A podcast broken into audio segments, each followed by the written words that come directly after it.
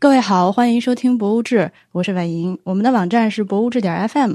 如果你喜欢我们的节目，欢迎上爱发电，呃，用爱发电支持我们。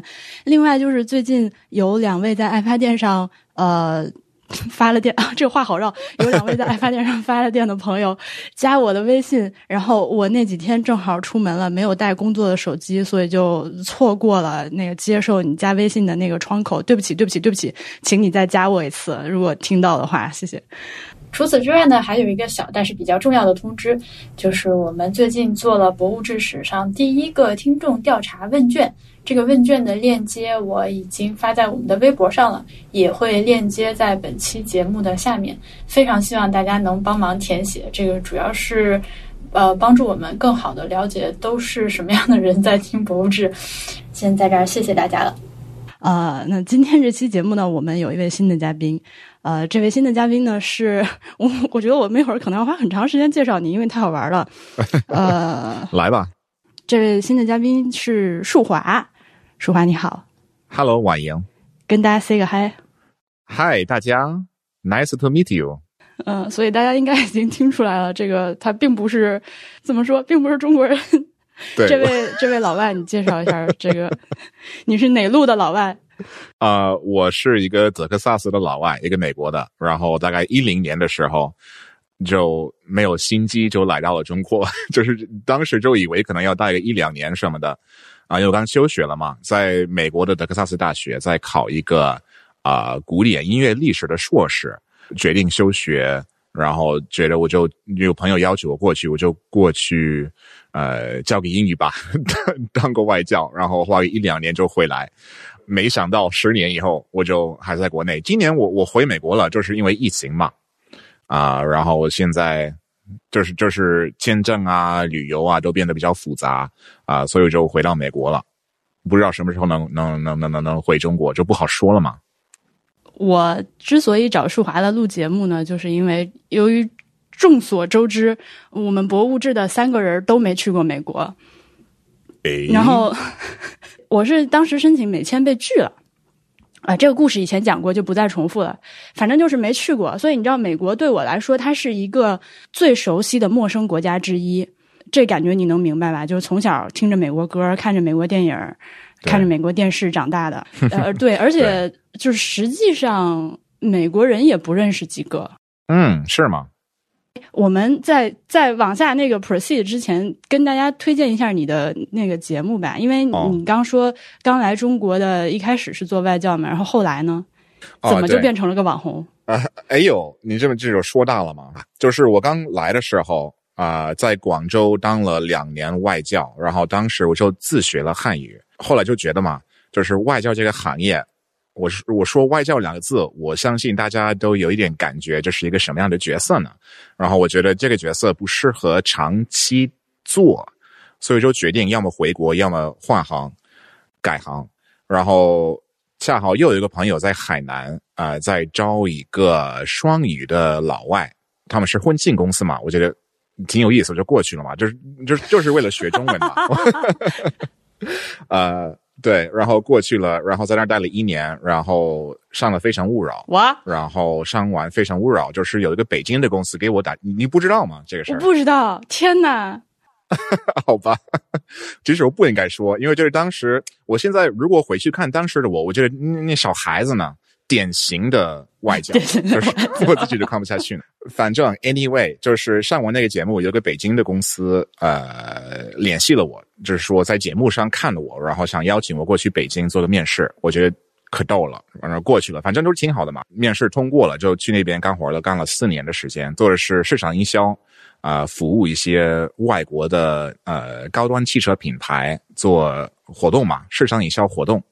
然后再之后，我就觉得可无聊了，因为本来是学音乐的嘛。然后我对这些，哎呦，生意的事情没有任何兴趣，啊，后来就做不下去了嘛。然后跟我朋友写了一本书，我觉得这本书也挺傻了。其实话说，我觉得我做过的大部分事情都挺傻。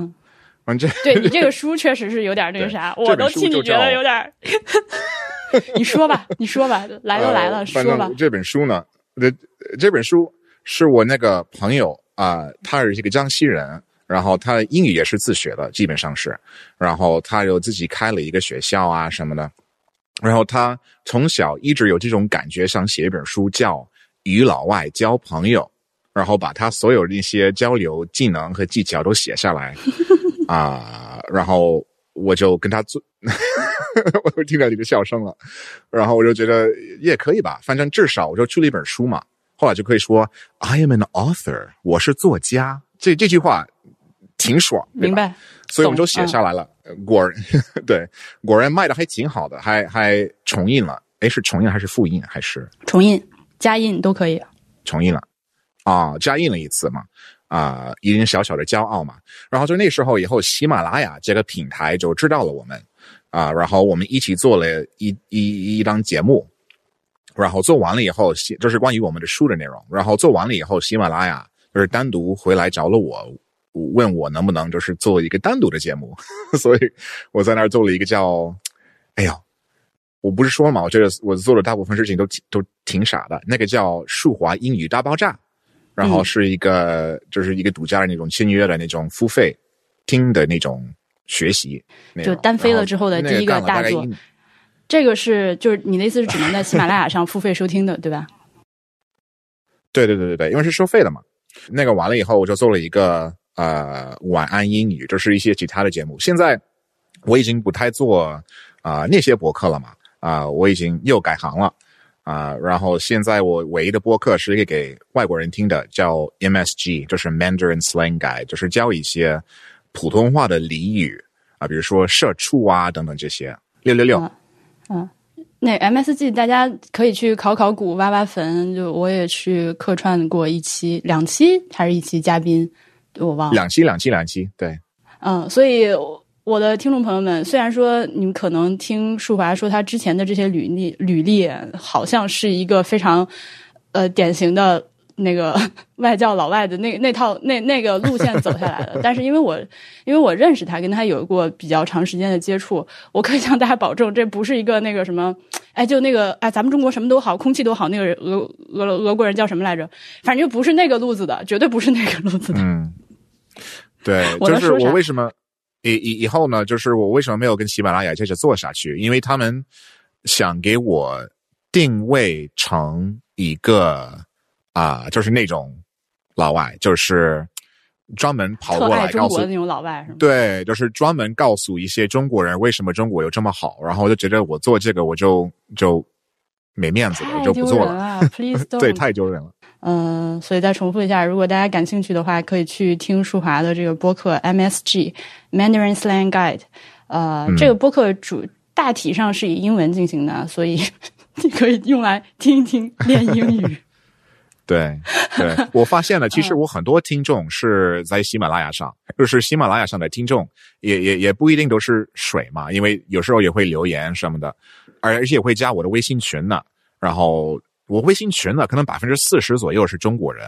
他们听我这个节目，是因为他们想知道一些英语俚语该怎么说，然后从中文的俚语出发，是一个比较好的方式。反向学习，对我猜的吧？我根本就不知道他们为什么要来了，我就猜的。那行，我们就是往这个正题上稍微拉一拉。那没去过美国之后呢，我想着，哎，正好舒华在家呢。呃，我知道你们那边因为 quarantine 也不是那么严格嘛，就大家就是该出门，其实正常还是可以出门的。然后我想着能不能把舒华开发成一个博物志的美国特派员，U.S. Dispatch，派你去看看这个 博物馆，回来汇报一下啥的。嗯，那正好你就看了一个，我觉得特别有意思，而且这个今天我们要聊这个博物馆是，我觉得中国就没有这个类型的东西。这个博物馆啊，我看一下这个中文名，这个英文名是 The Museum of Appalachia，然后 Appalachia 是阿帕拉契亚，对吧？阿帕拉契亚是美国的一个地区，就是一个山区，就是在美国的算是东部，可是不是东海岸，是东海岸再往里面一点，有有有有一条山，肯定不是一条山，反正 有一些山嘛，从南到北，那些山的特质呢，是它们非常非常的古老，因为山呢，就是山。刚变成山的时候，就是很高很尖，好多好多好多好多好多年以后，变得越来越低，越来越来越软。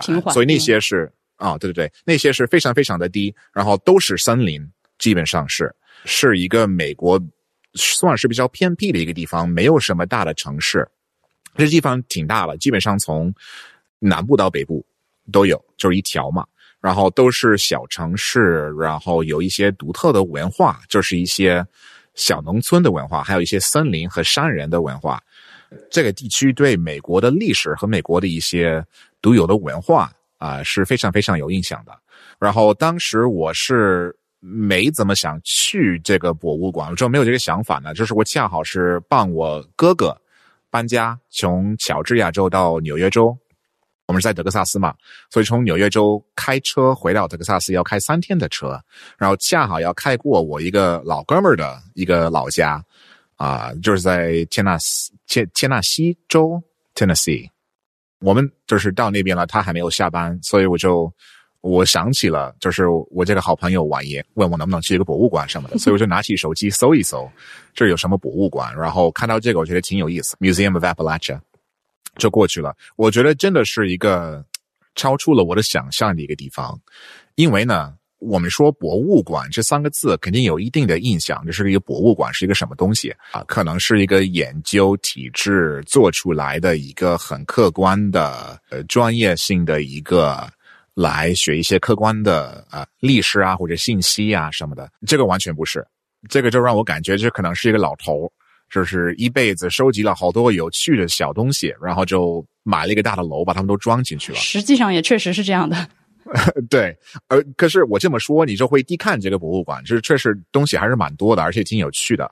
然后这个地方其实也是是偏地嘛，就是有一两个大楼，然后有很多很多小的楼，然后还有森林啊，还有草地啊，就是他们要模仿一个 Appalachia 的一个。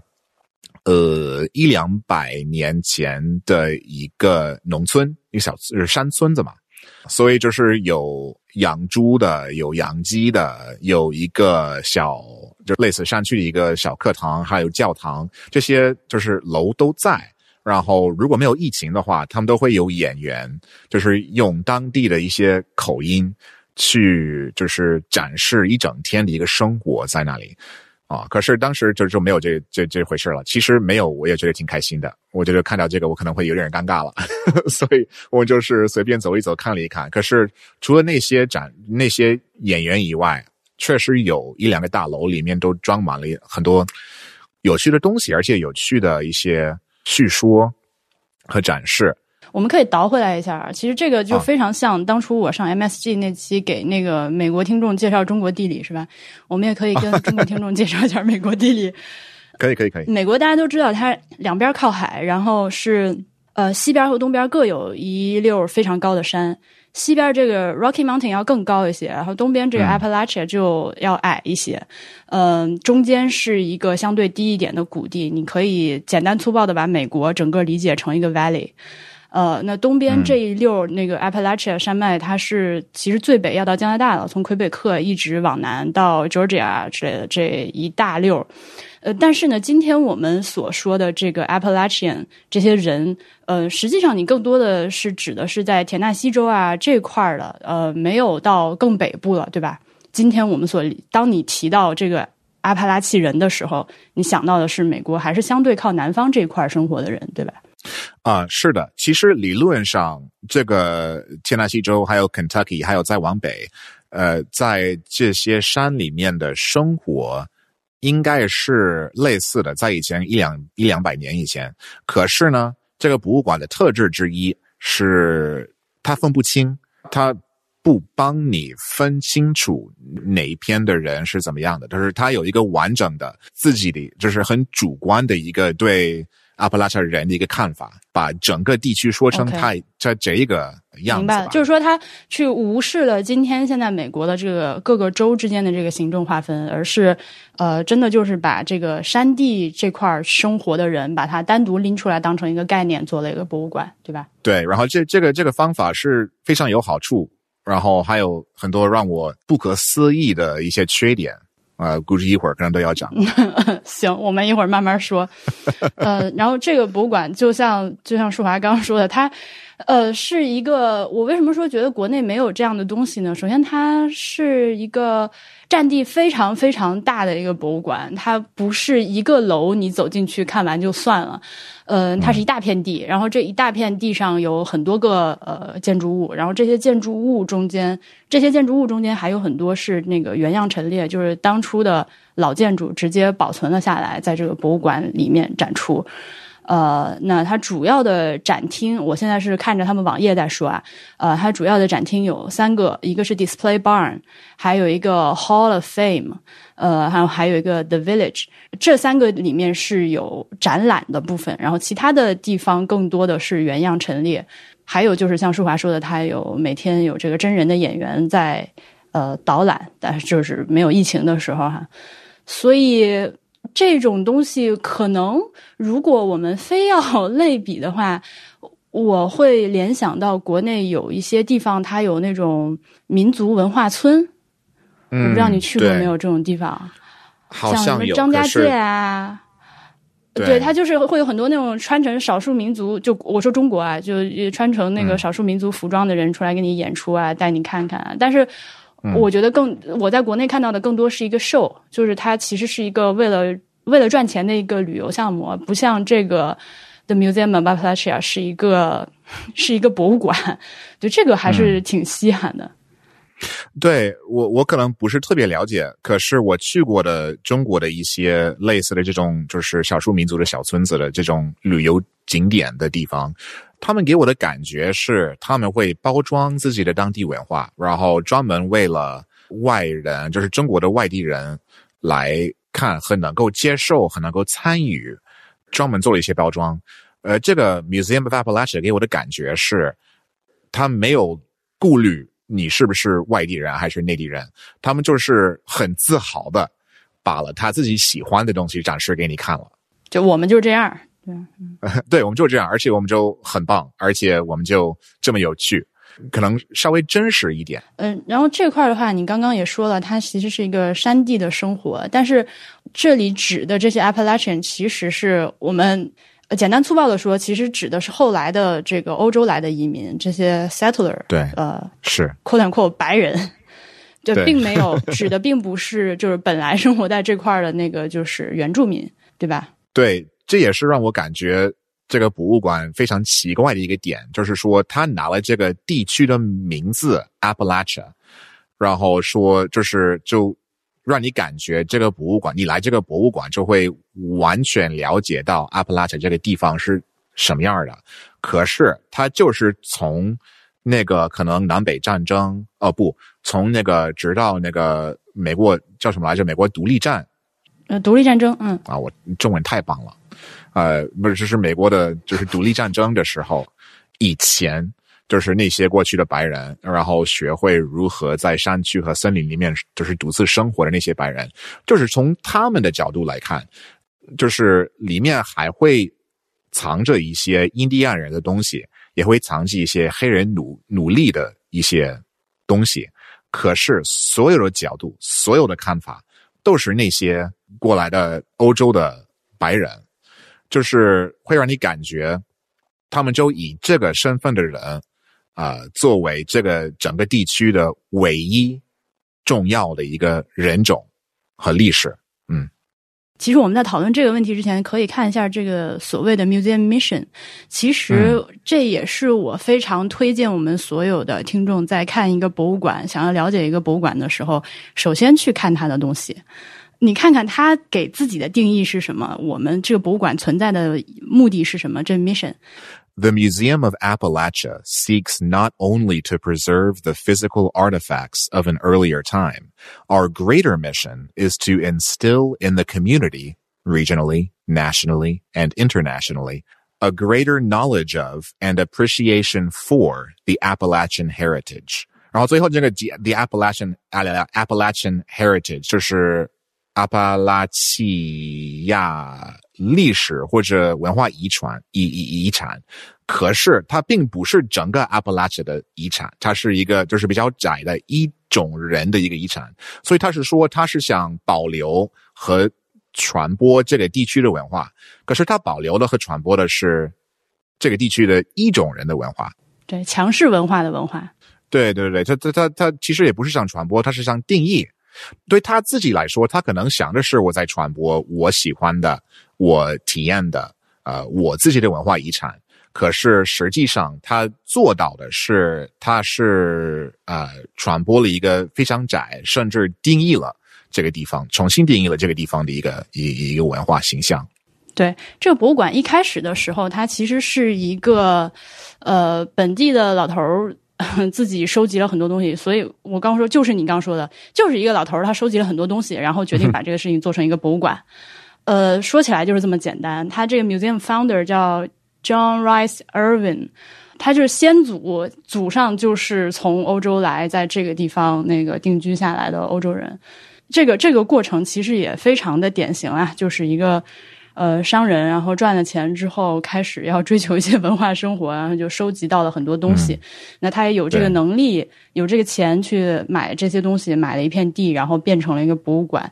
呃，然后这个博物馆在建馆之后呢，一点点扩大，从一开始的一个私人的一个不太成型的东西，慢慢变成了一个比较正规的博物馆。而且现在呢，它也是这个 Smithsonian Affiliate 的一个博物馆，就是相当于。对的，好吧。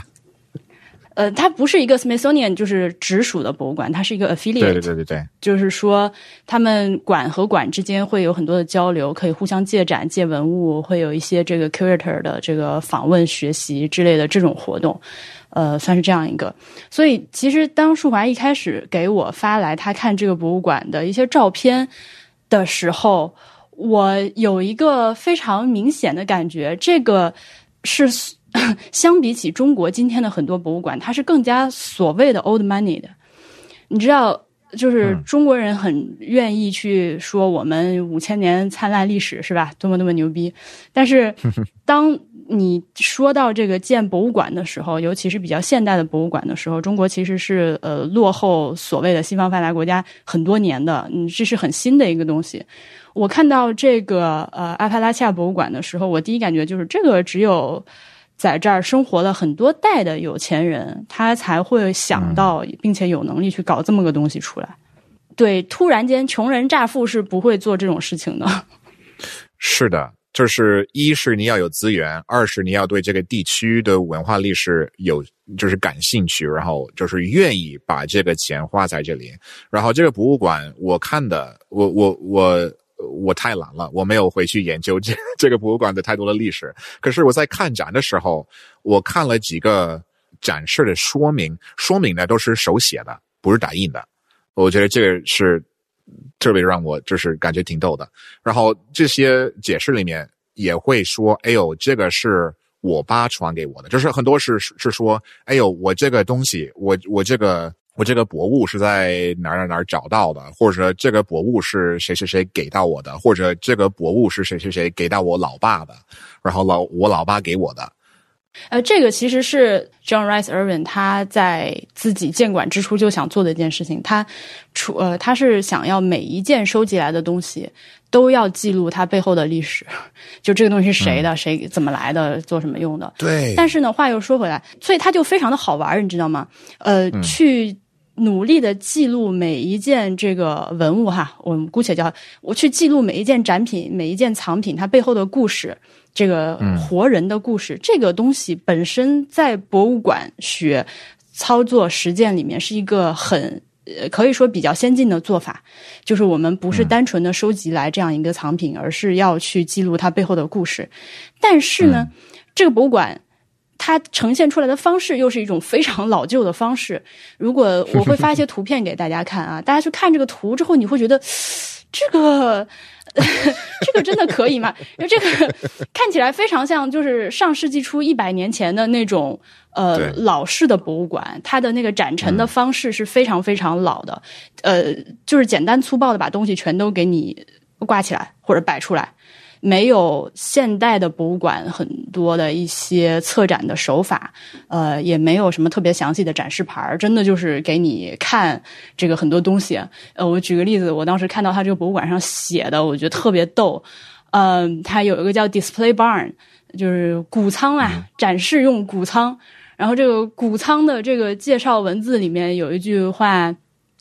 On the second floor, you can learn about the history of daring gaze upon gaze upon an extensive saw collection or marvel at folk art exhibit，就是他，你就听这话，你就知道他这二楼啊，就是挂了一整面墙的这个剧剧，就是说，然后你也对他也没有什么那个呃解释啊什么，然后他就让你 gaze upon，就盯着看吧，你就看吧。就是它是这么一个 呃很直给的展示方式。我我记得我们早期的一些节目在聊到欧洲的很多老牌博物馆的时候，举个例子，像什么 Louvre，对吧？他们其实展示东西的方式和这个很像，就是 我有多少我就给你挂出来，挂一墙，你自己看吧。你能看懂就看懂，看不懂那也没办法，就是就是这个搞法。所以我就觉得这个博物馆它非常的矛盾又纠结。就一方面，它做的这种收集保存本地文化，尤其是呃口头文化、口述文化以及物品背后的故事，这个事情是很先进的。另一方面，它的展示方式又如此的古老。对，看这些博物馆的时候，让我就是我一走进去的时候，我第一印象是好低级哦。就是真的像某一个人的家一样，就是放了好多东西。后来我就越看越感兴趣，因为这是一个首先他收集了很多东西呢，可是他更关心的是民间文化和民间的一些故事和这些民间人物的一些呃个人历史，而且它不仅仅是一个保留。啊，民间历史的一个博物馆，它是用一个民间历史的方式给你讲，就是就是你走进来的时候，你会感觉你真的走进来某一个老头的家，然后就是他拉着你一个一去看这些东西，他会拿起一个东西，然后给你讲这东西的故事。比如说，我我忘了我有没有拍这个，我觉得挺好玩的，有有有一支枪，就是我感觉挺，我忘了这枪长怎么样。现在 Google Docs 把我。弄晕了，我就没法看这些图。可是我看这个枪的时候，我就觉得，哎呦，这个枪呢，就是很好奇，这个他们这个地区的人有这些科技嘛，可以做出来这种枪，还是在美国做的，还是在欧洲做的？就是说，我就开始对这个经济有有有好奇。而且因为我是学音乐的嘛，呃，音乐嘛，就是跟艺术有关的嘛，我就看这个枪上面有一些符文，或者有一些。design，然后想，诶，这是哪来的？这这是谁做的 design？所以我看这个说明，我想知道这些了。可是这说明根本就没有说这个枪的任何事。这个说明说这个枪是谁谁谁的。他有一天，他他是比较年纪比较大，然后他出去打猎的时候，谁也没有打到，然后回回家很生气，把这个枪扔给他儿子，说：“啊，这给你，我老了，我打不到动物了。”然后就这么这么讲了，就是 就是这个东西的故事都是这样的，所以这个故事就会让你感觉到这些人的生活方式啊，也会感觉到他们的一些文化、一些行为、一些性格。可是就是说，他们会把这些东西作为主菜，然后根本就不管这些东西哪儿来的，这个经济历史什么等等等等等，就是就是不管了，就真的是感觉是有用一个民间的讲故事，是老头讲故事的一个形式给你讲历史。这就很好啊！哦，我看到你说的这张照片了。The Allington family shotgun. Jim Allington was 13 and his grandfather, Harry Allington, was 75. The year was 1950. While hunting on the home farm, young Jim's grandfather became disgusted because he couldn't bag any game. he turned to his grandson, handed him the shotgun, and said, Here, I can't hunt anymore. It's yours. 这就很好啊，我觉得这个事情就很好啊。对，就是说你去一个博物馆，他就会给你，就是一个正经的博物馆，他只会给你讲我最初想看的东西，就是说这个东西怎么做的，谁做的，为什么这么设计的，怎么运到这里了，多少钱什么的。可是这这一切都不讲了，就讲那些就是故事性的东西。这些呢，其实生活细节。对，正经的博物馆很难保留这方面的历史。反过来说呢？我们也没有任何办法知道这个历史、这个故事是真的还是假的，因为就是民间故事这这种这种民间的传播方式，呃，都会就是隐藏一点点的那种夸张的一个，因为就是讲故事嘛，你每次讲一个故事要讲的有意思一点，所以我觉得为什么呃所谓的正经儿的博物馆不会这样，就是用一个 你等会儿，等会儿，我必须纠正你一下，正经博物馆，正经博物馆，你你是故意说成正经的博物馆吗？我也不知道我是怎么做的啊。啊，你接着说。啊，我我回美国了，已经有几个月了，我就中文就退步了。啊，反正一个呃正经的博物馆会刻意用一个特别客观的方式，为什么呢？一，我觉得可能最主要是呃怎么说信任，就是你写的很客观，就是来宾就会信任你。不会感觉你是因为某些原因这样说的。虽然每个博物馆就是有一些很具体的原因为什么要这样写，可是你用客观的语气去讲这些东西，就会感觉哦，这是科学啊，这是老师会给你讲的历史。我我不用怀疑权威感，对权威感。哎呦，果然你中文比我好。然后就是你看这个讲这些故事呢，故事本身是要有夸张，是要有兴趣点，所以。每次讲故事，可能甚至必须加一点兴趣点，所以就是说没有权威性。那这个博物馆呢？嗯，我说实在的，虽然我没有去啊，但是我看图片的话，我觉得它本身就有一种权威性和一种真实感。呃，他这个这个故事可能不准确，这件事情本身就已经成为了他这个 authenticity 的一部分了。对，是，就是他，因为他这么搞是很真诚的，就是这么在展出。我拿一个现在的例子吧，就是我今天去咖啡厅工作了一会儿，放心，我坐在外面了啊，我都会戴口罩了，我我会有呃 social distancing，而且会坐在外面。然后坐在那儿的时候，我听到也另一个桌子的人都在说：“哎呦，你别听那些，嗯，我我在美国南部啊，一个比较保守的地方，就是说，哎呦。”嗯，不知道为什么这么多人都在戴口罩，那些呃政客啊，那些科学家，那些医生，那些教授，都是骗子。他给你讲的东西，你都不能相信。反正我自己在这儿，我自己健康，我不认识一个被感染的人。我觉得这些都是空虚的。所以就是说，在某一些保守或者比就比较小的地方，真的会怀疑那些所谓的权威。所以你避开这种权威的。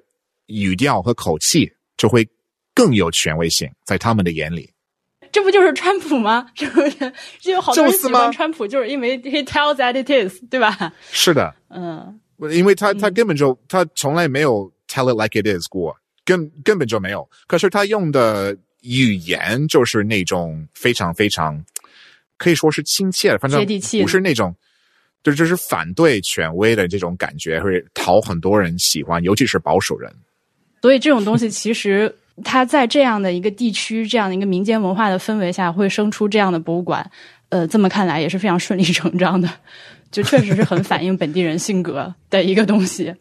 但是 是的，是的，是的。呃，我我们再多说两句关于博物馆的展览，因为刚刚其实简单提到了一下，就这个里面并没有太多去展示呃原住民生活和黑奴相关的生活的部分，对吧？它是感觉还是有一点刻意避开不提的。有一点，可是我给你讲一个很精彩的事情了啊啊！我我好像有两个照片啊，在那个 Google Drive 里面，我只看过在两个地方提到奴隶这件事儿或者黑人这件事儿，只有在两个就是解释牌上面，一个是在一个一个一个盆，不知道就是说可能洗东西的一个水盆，然后另一个是在另一个洗东西的水盆，然后就提到哦，这个是。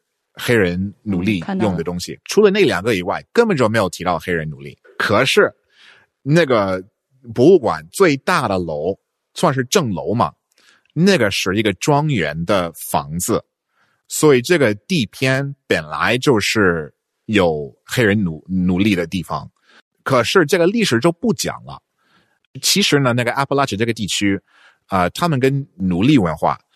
呃，没有，比如说跟乔治亚南部或者 Alabama 南部或者 Louisiana 或者啊德克萨斯的东部，没有跟那些地方没有那么那么相对来说，对，因为他们的地理不让你种太多的那些，就是比如说糖呢，我或者或者棉花，对，因为要种植这些东西是需要大面积的平地，嗯，有了大面积的平地的需求，才有更多黑奴的需求。但是这块因为是山地，反正农业本身就不是很发达，主要是靠放牧，对吧？所以相对来说，奴隶的人数就相对少一点。所以南北战争的时候，其实田纳西州虽然是它明确在南部，可是他们好像也没有太那个什么了，因为他们里面的人，比如说。当时的德克萨斯啊，基本上都是种那个棉花的，所以他们就是非常支持南部。可是呢，天纳西州呢也是算那个地区里面，可是跟那那种文化没有太大的关系，所以他们好像没太打。而且他们有很多人是为了北方打，有很多人也是为了南方打，就是算一个中间的地方，就是就是因为是山区，所以这这个这个整个博物馆的那片地的历史。都不许讲，他只会讲更偏僻的山区里面的人。可是他们想把这个历史展示给，就是外面的世界，他们就买了一篇这个以前是庄园的地方。可是那个历史就不愿意讲，这是第一次让我感觉，哦，他其实是非常的刻意拿了一小部分他们认可的，他们感觉。就是他们自己感觉跟自己的身份有关系的那一种历史讲出来的。我如果我是在田纳西州的一个，或者在阿布拉契长大的一个黑人，可能我就是我总忘了 ancestors 怎么说，无所谓。呃，我以前祖先嘛，对我祖先可能以前也是奴隶，然后我也是阿布拉契，我我也我也是阿布拉契的人，可是我去这个所谓的权威性的 Museum of Appalachia 都见不到我的。祖先，这个是这这种情况，其实在美国很多地方都会看得到。这个也也就是很难，就是解释给外地的人，因为你现在看美国的呃电视啊、媒体啊什么的，看我们的那个国会啊什么的都有，就是什么样的一个呃种族都有。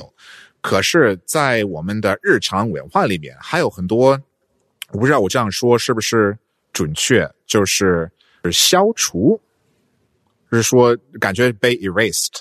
我觉得，与其说是 erase，嗯，给我的感觉，在这个博物馆里面，它是一个 neglect。嗯嗯，他只是选择没有去讲，没有去做这个其他就是白人文化之外的 representation。我觉得这个不是没有原因的，我不是说它对，但是我觉得它就是有原因的，是因为这个博物馆它本身创始人他可能自己的这个生活环境下。他自己理解的 Appalachian 就是一个白人的社区，所以当他在做最初的这个收集的时候，他肯定就没有花很多的功夫去研究、去找当初这些原住民或者是这个黑人或者其他少数族裔的一些东西。但是这个事情是，呃，因为这个博物馆已经建成了，然后将来它肯定还要长期存续、要发展的。我们只能说，希望它在未来的这个发展的过程中，会去慢慢的增添这部分的东西。我觉得吧，你刚才说的，他也没有消除，他只是选择忽略。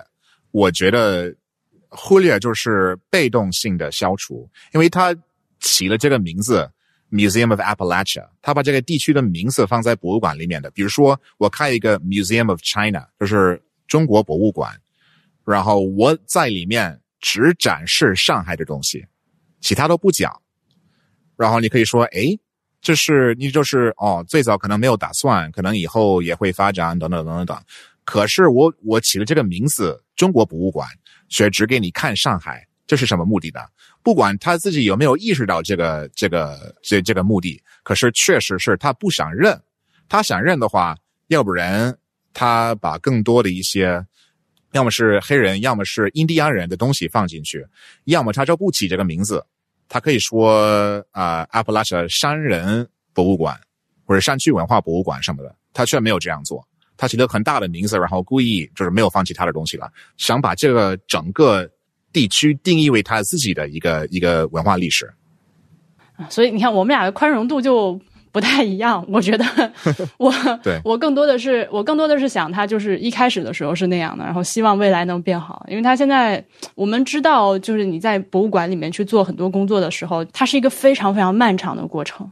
你看这个博物馆里面这么多东西，它肯定不是说一朝一夕之间收集来的，而且将来如果他想要改进的话，这个 pivot 的过程会很长。其实这其实也不是说没有这些东西呢，因为这个。庄园本身就是这么个地方，所以他有了这些地方也不说，他是在两个两个小地方。我补充一下，就是可能听众你这句话可能听的不是很明白，就是树华说的“庄园”这个词的时候，潜台词就是一个蓄奴庄园。啊，对对对对对，我对也也可以说就是包容程度的区别吧。可是我觉得，根据我的理解啊，觉得除非换了一些管理人员或者换了一些高层人，这个就是不会变的，因为这些东西都本来就在了嘛。他们都是刻意选择不讲。呃，这是包容也是包容嘛，反正这个我也能理解。我也来自一个非常保守的地方。不不不不，我不是包容，我是觉得我能我能想到为什么他现在是这样。就我能我能明白他为什么是这样，这并不认为我，并不代表我认为他们现在这样做是对的，是好的。那那那我们是一致的，因为我也非常能够理解这个，在在我们这个老家也是这样的。我在我在一个德克萨斯的东北的一个小地方，也是同样就会把很多如果不是白人的历史就会消除掉，就是很难知道这些了。我看我看你还提到这个博物馆里面有很多很多的乐器。呃，对，呃，这个是。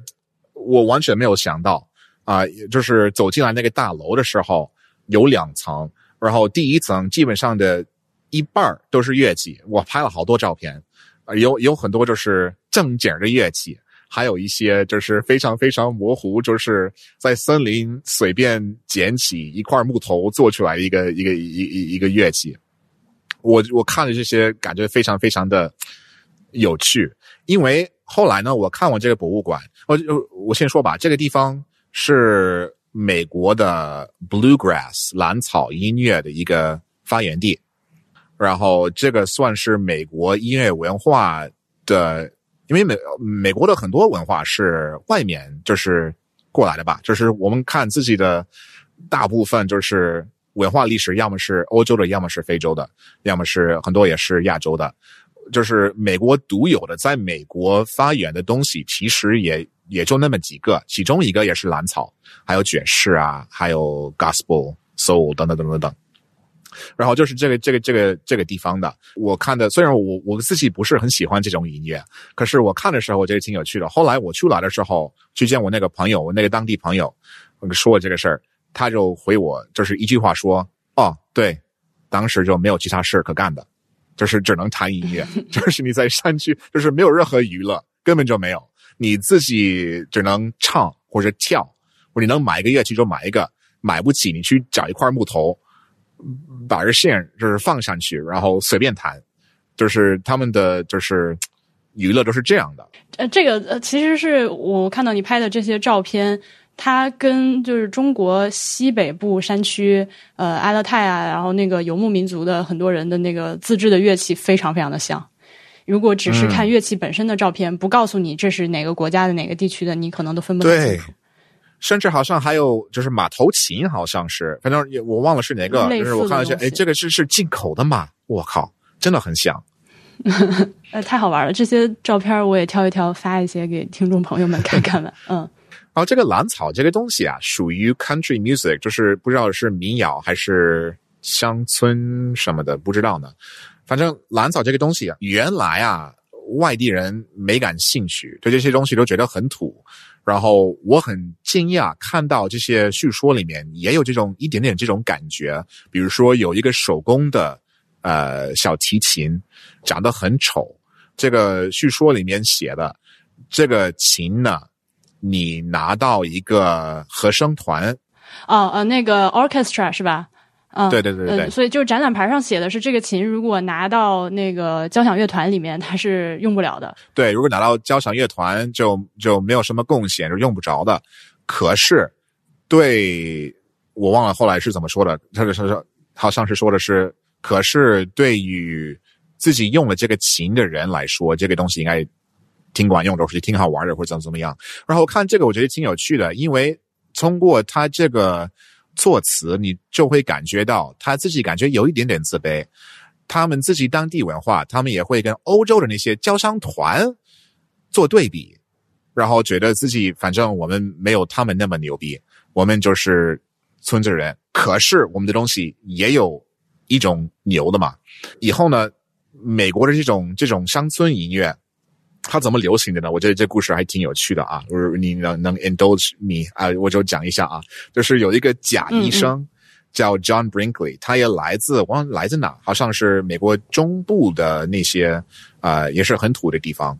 然后他也不是一个正经 正正经的医生，他是拿了一个就是比较假的一个一个一个一个医生证。他自己就是自己发明了很多很假的一些治疗方法，然后卖给了好多人。首先是这些都是比较尴尬的，比如说对那些呃上不了床的男人，这个不知道该怎么说，就是性功能有障碍的。对对对对，他会这个对是这个意思，这让我很很不可思议。他的治疗方法是什么呢？他会拿一只羊，把羊的蛋蛋砍下，放在就是人类男人身体里面，然后就是说这样就会治你。就他是通过这个出了名。然后变成一个，就是这算是走红了嘛？为什么呢？因为这个根本就没有任何，这这后来是是被研究的，没有任何就是效果。可是呢，问题在于你做完这个手术有三个三种结果：第一，你本来的问题是脑子里面的，然后你做这个手术就有了自信，就没有问题了，就是解决你脑子里面的问题了。第二是你死了。然后第三是你做完了没有结果，你也不好意思说，你太尴尬了。所以很多人会觉得 哦，这是还是真的。这也恰好是广播台开始普遍的时候，所以他自己买下了一个小广播台，然后开始在广播台上面传播他的那些假药。然后当时你你有一个你有一个收音机，你只有那么几个频道，你就其他都听不到了。然后他一整天都会讲，就是你要来我这儿买我这个东西，你去你那个城市的那个那个药店要我这个牌子的药才行，就是会洗脑。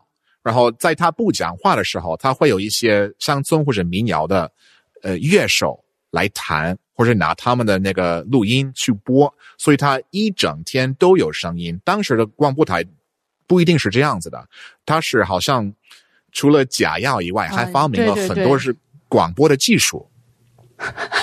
对，后来呢，他被就是 AMA American Medical Association，就是正经的医生，就是被赶走了，就是说就是打官司了，然后他们就说，好吧，那我们不能让你不做。医生，因为现当时美国真的是没有什么医生的相关的法律，可是我们可以说你这个呃广播台是不靠谱的，要关了，啊，就是说你还有两个月的这个这个有效期，可是你不能更新了，所以那两个月以后你就不能再播了。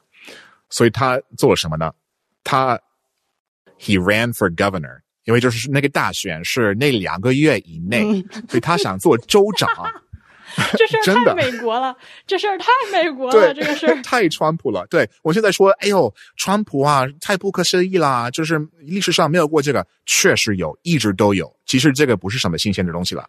反正他真的通过他的广播台的那个、那个、那个能力，而且很多就是蓝草或者民谣的乐手支持他，因为他支持了他们的事业啊，真的差一点就变成州长了。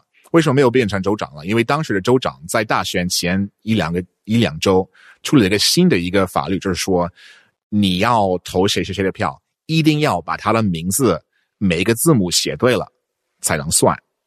这人是广搞广播的，他名字也是 Brinkley，就是他姓是 Brinkley，普通人根本就不知道怎么拼。